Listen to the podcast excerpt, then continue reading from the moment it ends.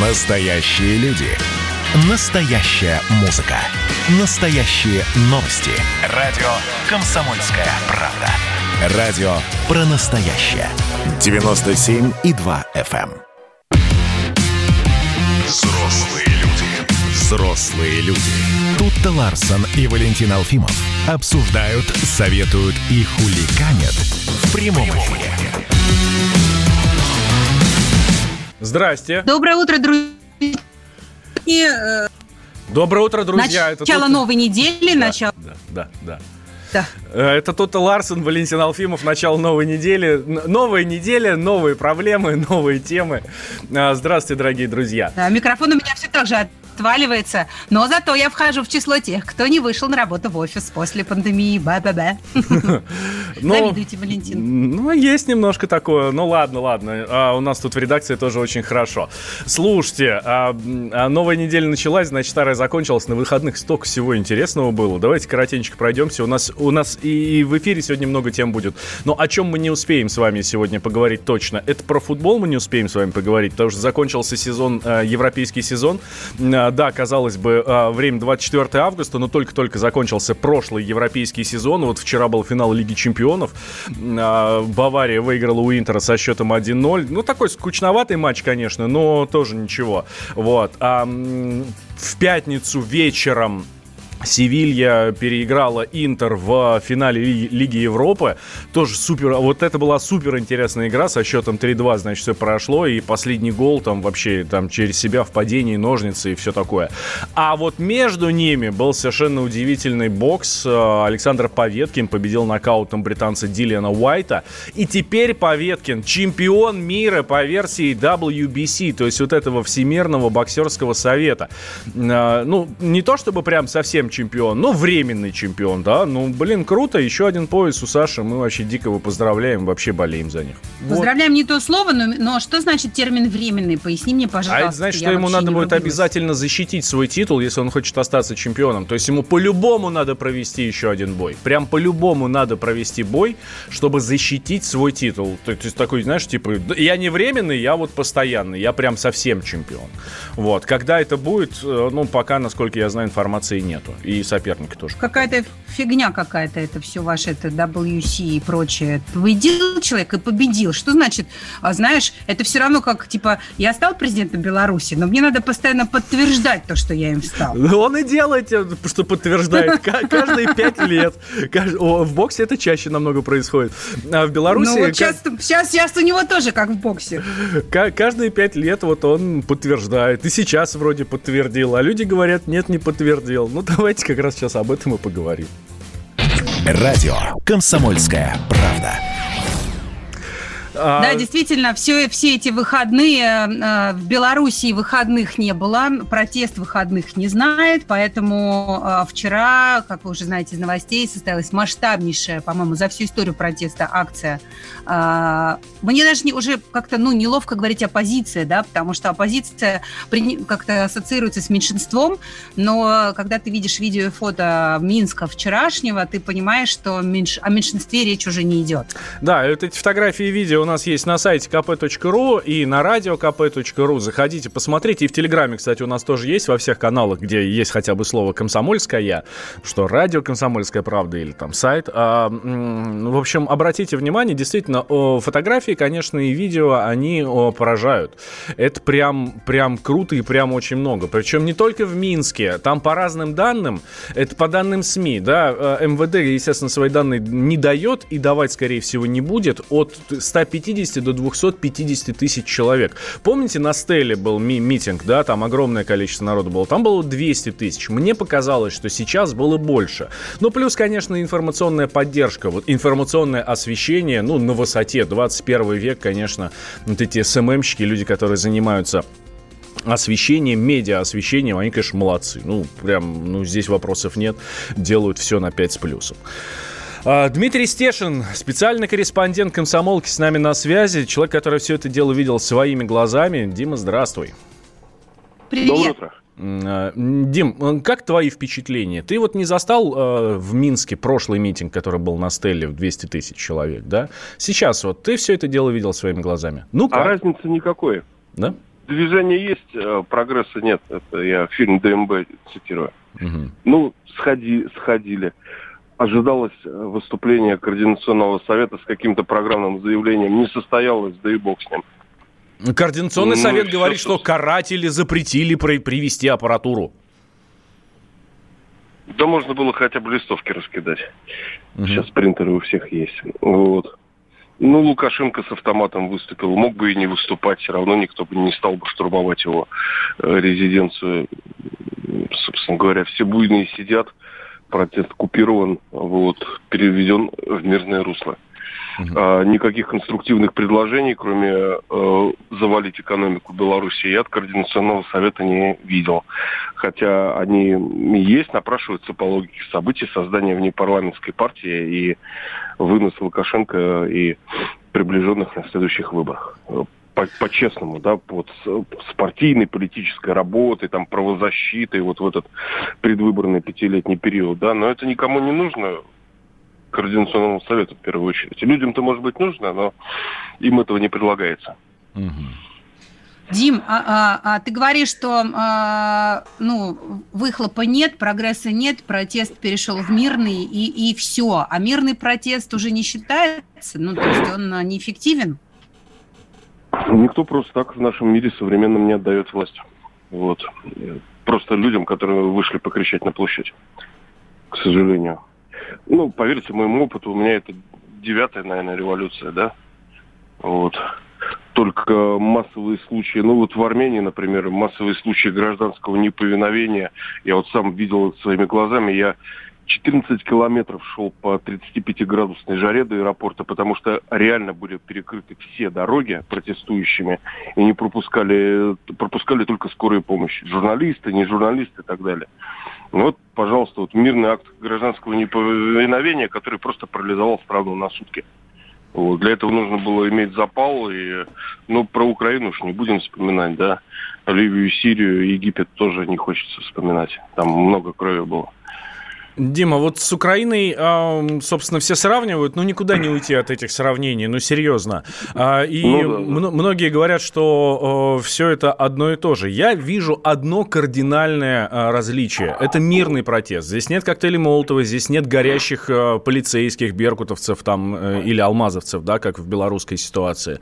Вот. Э, люди выходят, люди хлопают. Хотя с другой стороны, ну то есть просто аплодируют, да. Хотя с другой стороны, ну мне, честно говоря, уже очевидно кардинально вакцинации из-за границы, э, расписание на день вот это, вот сегодня идем туда, здесь митингуем, сюда угу. митингуем и все остальное. Чтоб не скучали, каждый день какое-то развлечение для народа. Что касается... Да, да, да. Дим, вот что касается Лукашенко, ну вот накануне э, все, конечно, были в шоке абсолютно от э, видео, где он в вертолете, в разгрузке летит э, в свою резиденцию э, в, в центре Минска, да. Э, рядом с ним сын Коля, который вообще там одет круче, чем любой спецназовец. Это что такое? Это вообще зачем? Это почему? Как можно выходить Слушай, к людям с автоматом президенту? Я не понимаю. Слушайте, ну он же президент, он мог и на верблюде приехать, в принципе, вот. Ему можно. Он э, выстрадал и заслужил. Я думаю, тут был какой-то сбой, э, несоответствие между реальными событиями и действиями пиар-службы. Э, собственно, протест закончился. В момент, когда он прилетел, э, в Минске начался проливной дождь. Протест не любит проливных дождей, понимаете, холодных и затяжных. Все, все кончилось. Вот. Но программа мероприятия с автоматом и Колей осталась. Вот. Ну, не знаю, мнения, вот, на мой взгляд, мнения разделились 50 на 50. Даже внутри меня мнения разделились. Ну, с одной стороны, ну да, батька круто, конечно, выступил. С другой стороны, какая-то клоунада. Ну, я не знаю, как к этому относиться. Угу И, э, там... Мне кажется, это просто было такое, знаешь, месседж, типа, мы готовы на все и будем стоять до последнего, если что, даже да, детей, да, де, даже детям раздадим парабеллумы. Вот в этом роде. Ну, собственно, он так, так и сделал. Сыну дал, сыну дал парабеллум. И э, смотри, Дим, там протестующие же собирались резиденцию Лукашенко вроде как брать штурмом, да, но в какой-то да. момент все, все потухло и решили не брать. А, что случилось? Почему? Испугались или что? Для штурма резиденции нужно было иметь народу раз так в 10 больше, не знаю, 1300-500. Угу. Вот. Они не, не, даже не столько, сколько собралось вчера на площади независимости, потому что э, у меня товарищ считал специально, я снял такое видео э, с балкона прямо над э, проспектом независимости, панорамку, э, проходящей толпы. Он посчитал этот сегмент, который попал в кадр. Я ему сказал время, сколько шла эта колонна. Она шла около 50 минут. По его подсчету получилось, что 1060 там было. Угу. То есть не, не, не, не 200, не 300, как нам кажется. Не 200, не 300, да. да. Ох. Вот, я ему верю больше. Да, Дим, спасибо большое. Дмитрий Стешин, спецкор комсомолки в, в Беларуси сейчас находится, следит за протестом, за тем, что там происходит. Тем временем Сергей Лавров не исключил, что на Тихановскую, которая, собственно, и призывает людей выходить вот на эти митинги, могли оказать давление, причем из-за границы. Да, Белорусский это... народ э, сам решит, как ему выходить из этой ситуации. Я думаю, что явные признаки нормализации обстановки весьма и весьма важны. Одновременно знаю, что не всем это нравится. И есть желающие э, вот это нормальное, такое мирное течение, в котором сейчас э, проходит развитие событий в Беларуси, все-таки сделать насильственным, спровоцировать кровь, все перевести на украинский сценарий. Это был Сергей Лавров, глава Министерства иностранных дел. Давайте мы сейчас сделаем вот паузу, буквально две минуты, и сразу после нее мы продолжим. К чему вообще вся эта история придет? Вы же взрослые люди, а все еще в Бэтмена верите. Настоящие люди. Настоящая музыка. Настоящие новости. Радио «Комсомольская правда». Радио про настоящее.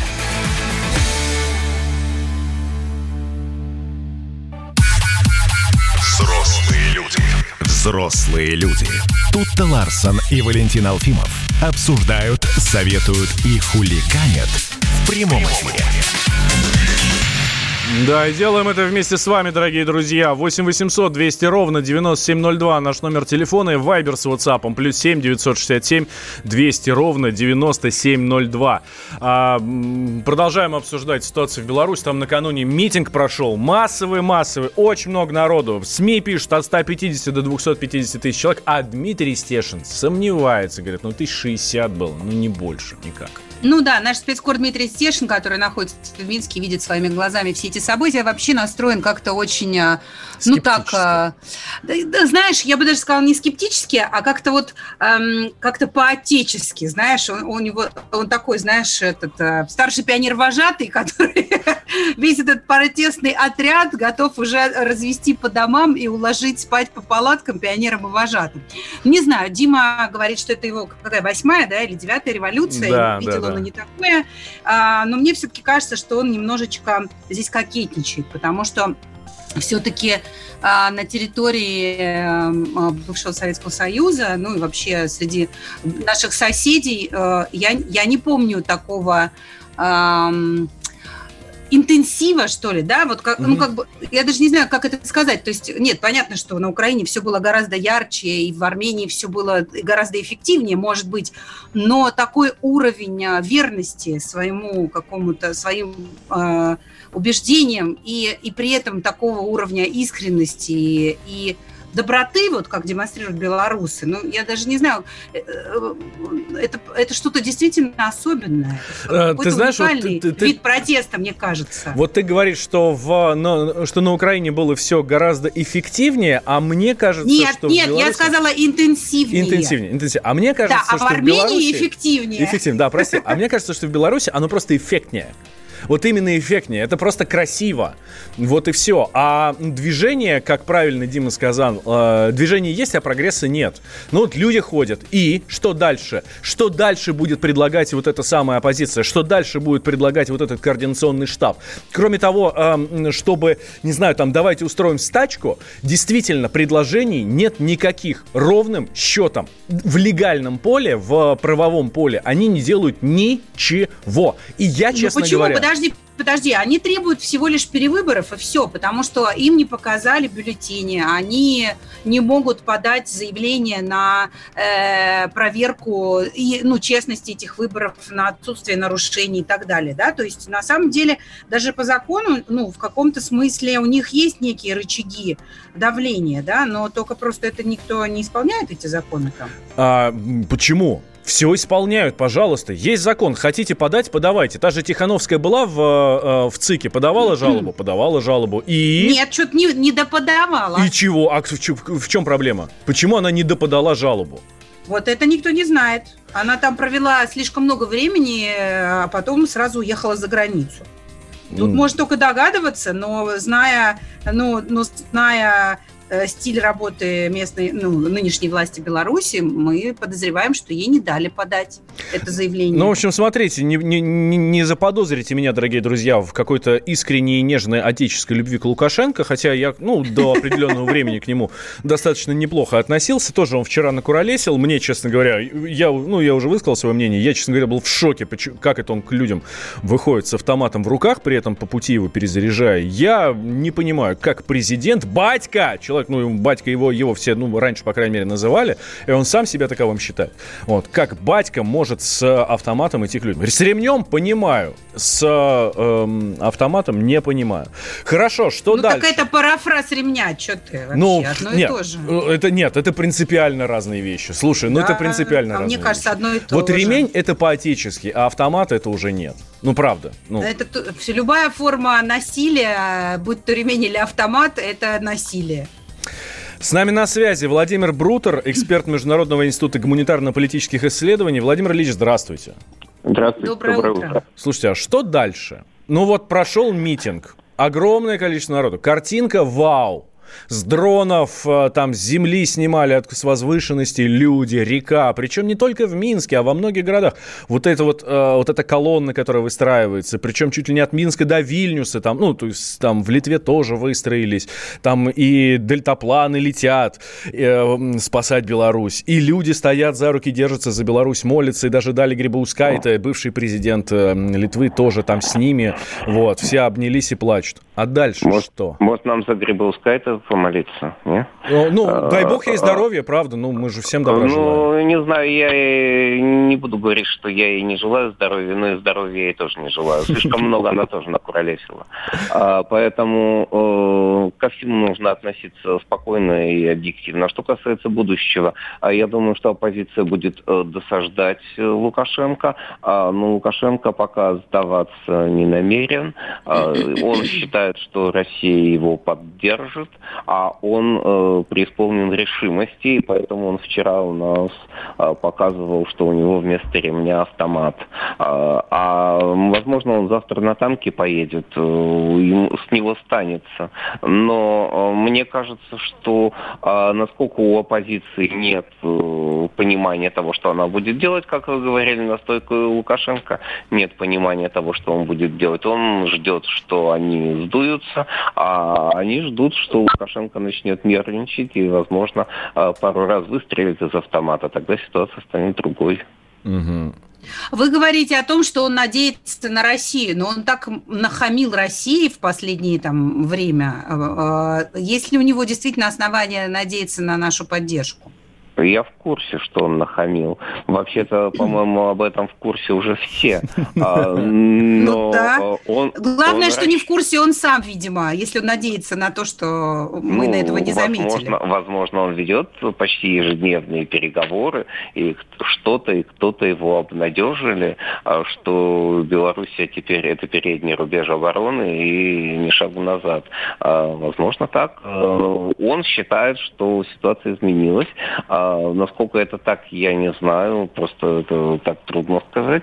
А, но он ну, явно поменял свое настроение а, ну, через какое-то время после начала протеста. Если сначала он а, вел себя а, гораздо менее уверенно, то вчера мы видели, что он просто преисполнен. А, поэтому, наверное, он считает, что он все это сможет пересидеть, а, переломать, и что поскольку оппозиции нет ясного плана, а у него действительно нет ясного плана все-таки э, украинский вариант здесь не совсем подходит по куче разных причин, а, то вполне возможно, что протесты сдуются, он успокоится.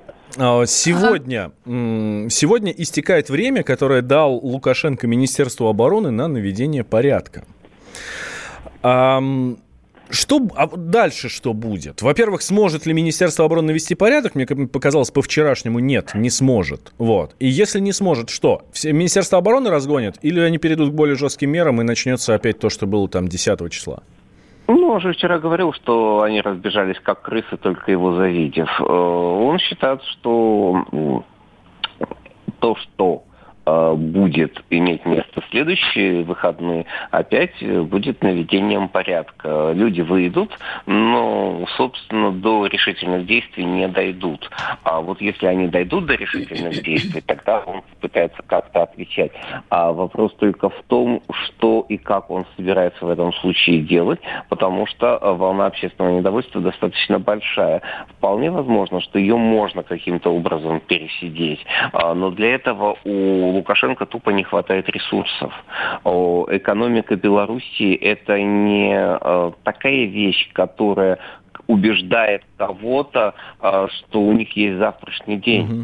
Это не Макрон, который пересиживает желтых жилетов это совершенно другая история. Некоторые сравнивают, что вот Макрон их пересидел, а, а Лукашенко не может пересидеть. Давайте не забывать, что а, у нас еще и эпидемия не кончилась, и что эти люди выходят э, как бы вопреки э, ну, эпидемиологической ситуации. Да, а, Владимир поэтому... Ильич. Владимир Ильич, спасибо большое. Владимир Брутер, эксперт Международного института гуманитарно-политических исследований, был с нами на связи.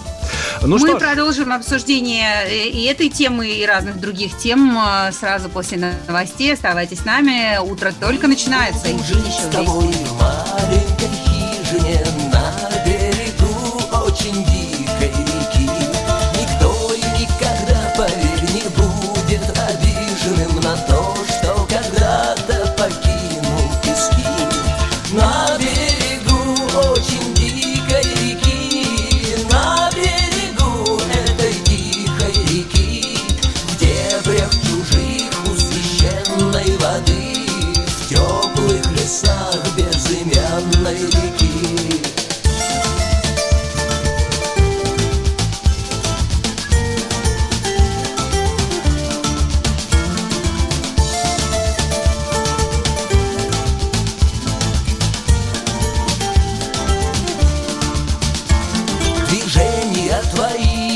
Очень скоро станут плавными. Походка И жесты осторожны и легки.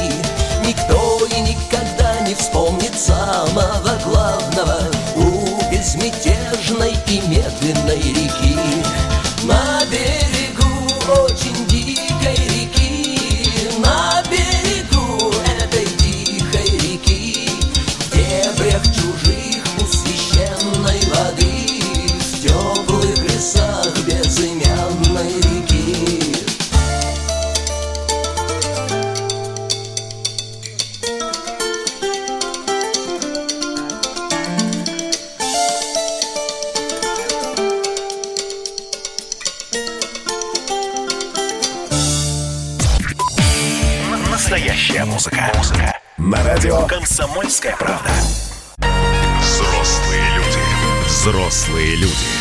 Ларсон и Валентин Алфимов обсуждают, советуют и хулиганят в прямом эфире.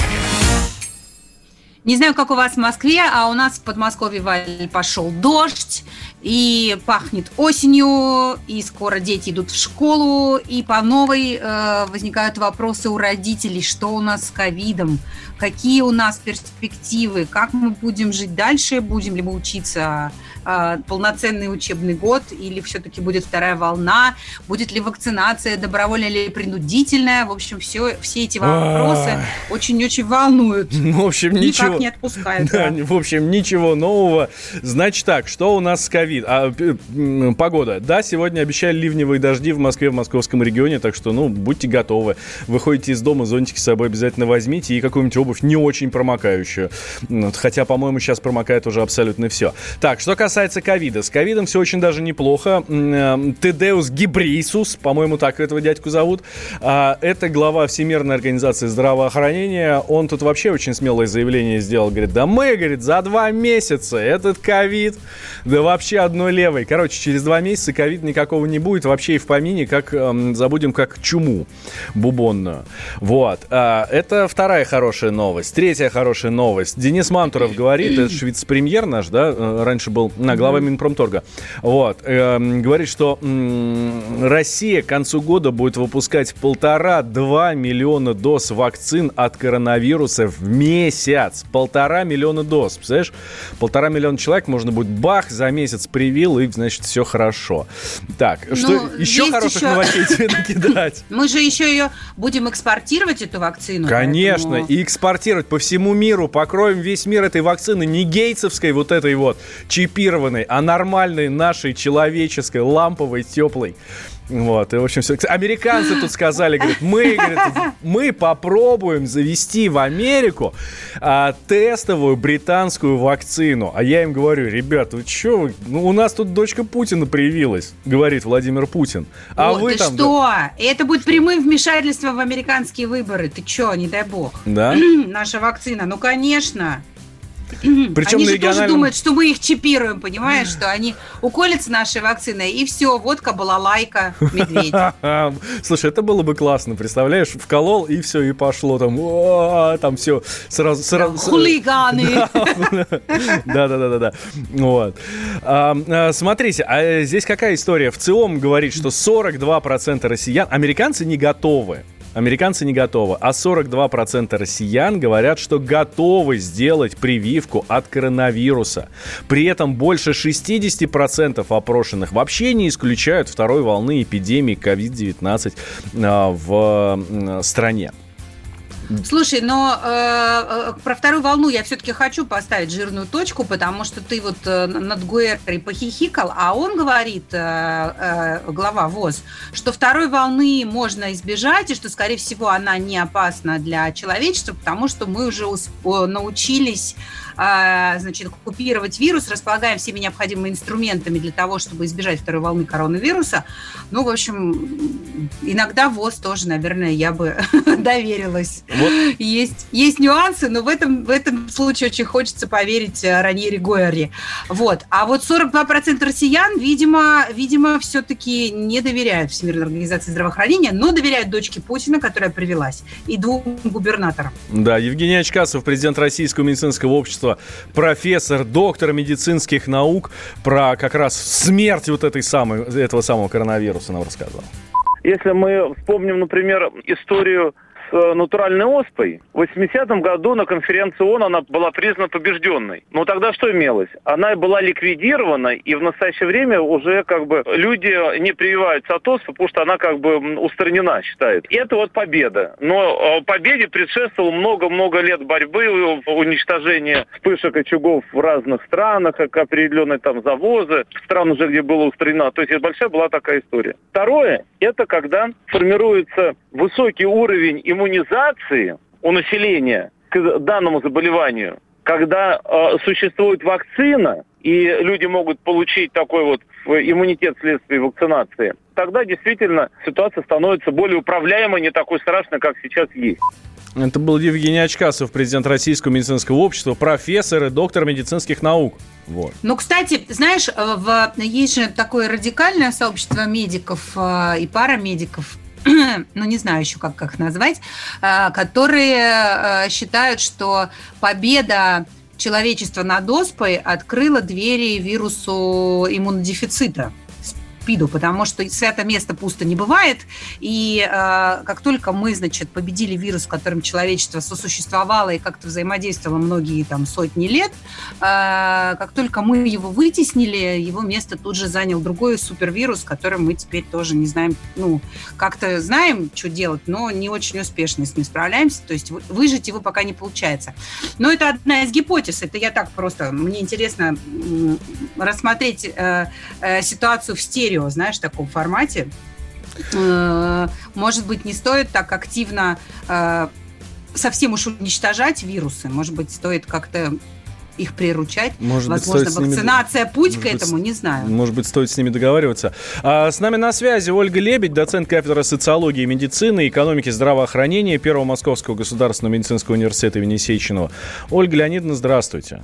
Доброе утро. Смотрите, нам врачи, вакцинологи, иммунологи, ну, в общем, все, кому не лень, э, здесь в эфире радио «Комсомольская правда» говорят, что э, вот эта вакцина, спутник Ви, которую наши изобрели, уже запатентовали, уже, mm-hmm. в общем, да, и даже, по-моему, началось уже массовое производство, говорят, что ну, вообще-то она сыровата, потому что, ну, по-хорошему, хотя бы полгода последить за побочкой, хотя бы полгода последить за тем, как она как она действует.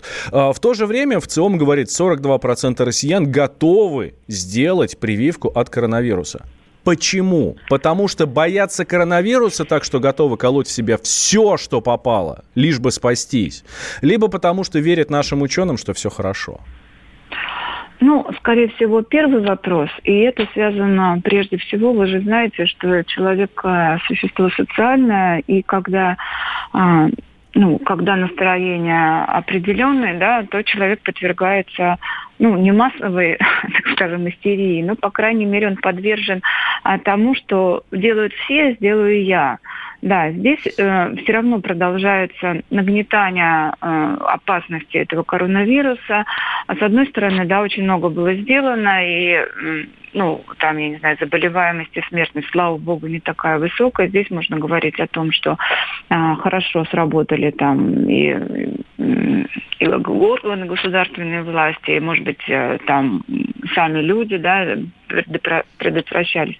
Но если мы посмотрим на результаты, то до того момента, допустим, если взять результаты в ЦИОМа апреля месяца, то готовность делать эту прививку была еще выше. Там 56% говорили о том, что 59 даже, о том, что если она будет ну, создана, то мы готовы прививаться.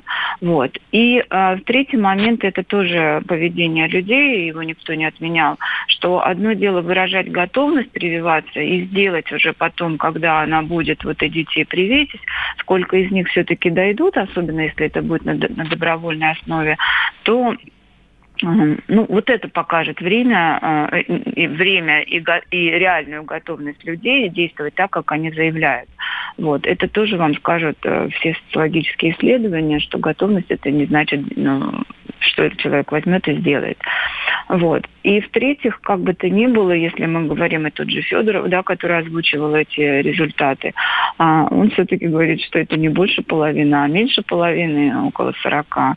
Вот. Но здесь э, я думаю, что надо смотреть, кому задавали, какой категории а, людей задавали эти вопросы. Может быть, уже те, те которые переболели или которые в зоне риска находятся. А, если это всех подряд опрашивали, ну, наверное, мы все люди разные. И этот страх а, люди пытаются снять таким способом. Ольга Леонидовна, а как вы думаете, да. вот э, недавно же появилась информация, ну, во-первых, когда мы зарегистрировали вакцину, в тот же день стало известно, что от коронавируса привелась дочь Владимира Путина. Э, к, значит, курский губернатор Роман Старовой, это его помощник, привелись от коронавируса. Губернатор Тюменской области э, Александр Мор заявляет тоже о том, что он готов в первых рядах сделать себе прививку. Вот эти вот э, примеры, они могут э, тоже воодушевлять э, людей? Или или это на них мне как, мне как раз наоборот кажется, что вот эти три примеры и служат для того, чтобы людей ну, воодушевлять. Да, что если э, все-таки государство заинтересовано в том, чтобы у нас было меньше заболевших, и таким способом оно верит, что эта вакцина там поможет, ну правильно, это российское производство, что как мы можем не доверять своей медицине, если это наша медицина. Вот. И эти примеры как раз и служат для того, чтобы э, вдохновлять людей. Вот смотрите, все прививаются, они доверяют, э, делайте так же, как, как и мы, делайте так же, как и, и люди. То есть это да, но это Я говорит думаю, о том, что, что люди да, доверяют да. не только российской медицине, но и российскому правительству в этом а, вопросе. Политикам. Да? Вот. Политикам. А, а, вот как будут действовать люди, покажут как раз новые социологические исследования. А то, что политики демонстративно это говорят, то, ну, а это делают, то отчасти это делается ну, и на то, чтобы убедить а, народ в том, что это полезно, безопасно, что это хорошо, делайте так же, как мы.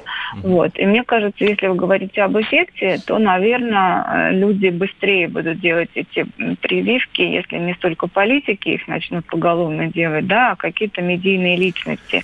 А, люди... Да, если Бузова сделает прививку, тогда все пойдут прививаться. А, Ольга Лебедь с нами была на связи. Но вы же взрослые люди а ведете себя как Рики Морти в четвертом сезоне. Георгий Бофт. Политолог, журналист, магистр Колумбийского университета, обладатель премии «Золотое перо России» и ведущий радио «Комсомольская правда». Авторскую программу Георгия Георгиевича «Бофт знает». Слушайте каждый четверг в 17.00 по московскому времени. А что такое деньги по сравнению с большой геополитикой? Мы денег тут не считаем.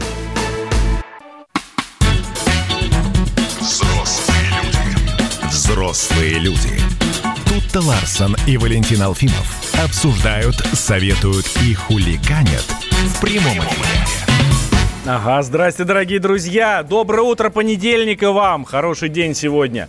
И это прекрасное утро мы начинаем в компании группы Черкизова. Черкизова – это, одна из ведущих, это один из ведущих брендов мясной продукции в стране. Компания заботится о качестве продуктов. У них собственная кормовая база, свои фермы, современное производство, доставка готовой продукции в торговые точки. То есть контроль на каждом этапе производства гарантирует качество продукта. Да, и ежегодно продукция Черкизова становится лауреатом престижных премий за высокое качество. Радио «Комсомольская правда». А у нас для вас хорошая новость. Еще одна, как это ни а, странно, сегодня. Да, э, России предложили тратить материнский капитал на музыкальные инструменты, спортивный инвентарь. Инициатива содержится в проекте плана мероприятий «Десятилетие детства». Этот документ размещен на сайте Министерства просвещения, можно с ним ознакомиться. А, то есть а, теперь деньги, которые мы получаем а, как материальную помощь на своих детей можно тратить не только на ипотеку или на образование, высшее образование детей, но и на текущие расходы, ну, по крайней мере, связанные с э, увлечениями детей спортом или музыкой. И, честно говоря, э, как человек, который покупал пианино, я считаю, что это очень неплохое предложение, потому что и спорт, и музыка обходятся недешево, особенно если ребенок талантливый и занимается этим профессионально. Ну, вообще, можно будет купить себе город горные лыжики для того, чтобы, или там сноуборд, чтобы э, ребенок мог покататься в горах, да? Э, или что, э, ну, не знаю, барабанную Нет, установку, смотри. чтобы, чтобы э, сосед, э, соседей порадовать. Валь, смотри, Нет? если, ты, если у тебя ребенок, если вы просто там любите ездить с семьей на каникулы, кататься в горах, то, конечно, наверное, тратить деньги на сноуборд э, из материнского капитала не очень хорошая идея. Но если у тебя ребенок занимается в сдюшере, да, там, и, там, входит в состав Олимпийского резерва или в какую-нибудь юношескую команду. Или если он играет на, на международных конкурсах на фортепиано или скрипке, ты понимаешь, что у тебя ребенок талантливый, и вся его дальнейшая жизнь может быть связана со спортом или с музыкой, то, конечно, есть смысл в это вкладываться. А как отличить, как отличить одно от другого? И, и правда, не превратится ли это в ну, какое-то просто разбазаривание вот этих средств материнского капитала? Давай об этом поговорим с Никитой Кричевским, с профессором, с доктором экономических наук, с нашим коллегой, ведущим радио «Комсомольская правда». Никита Александрович, здравствуйте. Привет. Доброе утро. Доброе утро, господа. Здрасте, здрасте. Никита, Никита Александрович, а мне вот кажется очень обидным вот то, что Валя говорит про разбазаривание материнского капитала. Я его выносила, я его родила, мне его кормить, растить, воспитывать, образовывать. Почему я не имею права распорядиться этими деньгами так, как я считаю нужным? Даже если кто-то, вроде Валентина Алфимова, считает, что это разбазаривание. Ну, Валентин Андреевич абсолютно прав. Дело в том, что материнский капитал – это не денежка, которая упала с неба, а это, собственно, наши налоги. Вот в чем дело. В том числе Валентина Андреевича и Никита Александровича. И тут нам э, непонятные товарищи, очевидно, не самые умные в нашей стране, предлагают э, тратить мат-капитал, то есть, по сути, наши налоги на китайский ширпотреб. А китайский ширпотреб связанный, ну, например, с теми же лыжами, которые делаются очень часто из э, российской древесины. Еще один момент, э, связанный с музыкальными инструментами. Господа, в стране не осталось фабрик, которые делают музыкальные инструменты. Вот в чем дело. Если уж вы хотите, если уж вы хотите в, в, привить ребенку а, культуру обращения с музыкальными инструментами, то тогда выходите с э, предложением возродить услуги проката. Проката. Но никак не, а, но никак не а, покупки за счет наших налогов э, музыкального инструмента. Тут ведь еще какая история, вот чисто экономическая. Э, сколько сейчас стоит, ну, относительно хороший пианино? Ну, 15, максимум 20 тысяч рублей. Материнский а вы что смеетесь? Полтинник не хотите? Хороший ну, пианино ну, хорошо, от 50 ну, тысяч минимум. Хорошо, полтинник, хорошо, я, я не против. А мат-капитал у нас больше 350 тысяч. Остальные что? И потом пенсионный фонд распорядитель этих средств, но никак не калькуляционный отдел Советского министерства, который должен учитывать, сколько вы потратили и кому, собственно, вы потратили а, те налоги, которые а, государство дает а, в качестве поддержки а, тех, кто а, рожает детей. Если уж на то пошло, если уж народу очень хочется, вот прям не терпится а, внести свою лепту в повышение рождаемости, в материальное стимулирование рождаемости, но пусть они обратят внимание на то, что льготы многодетным исчезают, как э, в сказке о Золушке, с наступлением э, у деток 16-летнего возраста. Все, вот 16 лет вы пользовались льготами, а в 16 лет один день льготы испаряются, исчезают. То есть мы кормили, мы растили, мы отказывали себе а, в насущном, мы э, э, подрабатывали э, и прочее, прочее. А 16 лет выросло, только вздохнули, только собрались пожить свое удовольствие. Нет, извините, льготы кончились. Вырастили, молодцы, теперь всем спасибо, все свободны. Ну, это, это, это, мне кажется, мухи и котлеты. Но подождите, я вот тоже плачу, например, налоги. У меня трое детей, ладно. я получила материнский капитал. Почему же я не могу им распорядиться так, как я считаю нужным? А кто определяет для меня, для моей семьи, для моих детей, что для них важно? Государство Там, квартира, определяет, спорт потому что... или тут э, государство определяет, потому что это деньги, которые были собраны в качестве налогов, взносов и а, прочих источников поступлений в бюджет. Это не ну. деньги, которые э, кто-то там, э, дядюшка Сэм нам прислал. Вот в чем дело. Это наши... Мне же уже эти деньги дали, мне их уже отдали на то, чтобы я э, как-то их потратила на своих детей. А вот почему государство, э, государство меня ограничило? Государство определило да. три направления. Вот э, оно ведь не просто так это сделало. Оно сделало это с учетом того, чтобы а, либо это ипотека, либо это образование, либо это пенсия мамы. Кстати говоря, а, вот вы говорите, что у вас трое детей. Вы наверняка знаете, что материнский капитал положен только на одного ребенка. А вот если Знаю, у вас конечно. Родился, а, а если родился, например, после второго, третьего ребенка, то мат-капитал вам уже не положен. Почему наши товарищи, которые предлагают обменивать э, российские налоги на китайский ширпотреб, почему они не озаботятся этой проблемой? Я тут с вами абсолютно согласна. А, Но...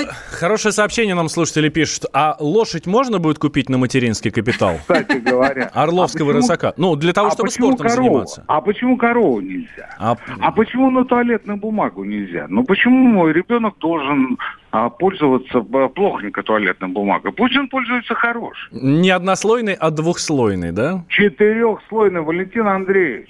Будьте э, по-современному а, продвинутым а, пользователем туалетной бумаги. Вот в чем дело.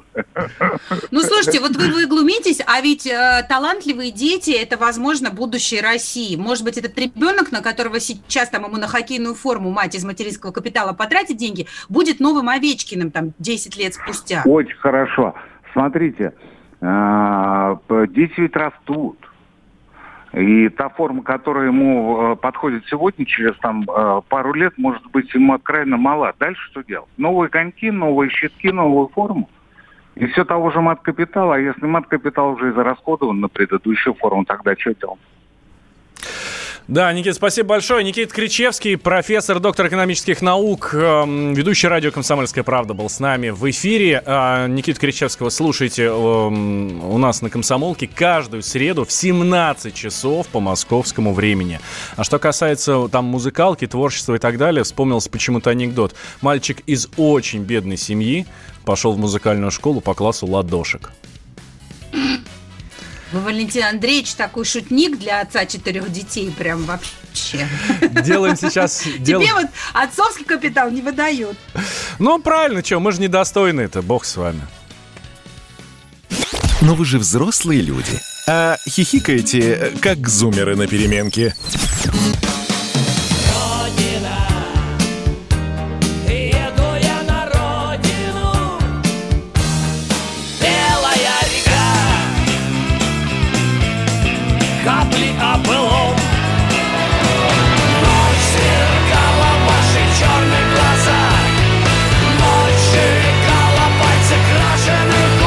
«Комсомольская правда». Радио поколения ДДТ».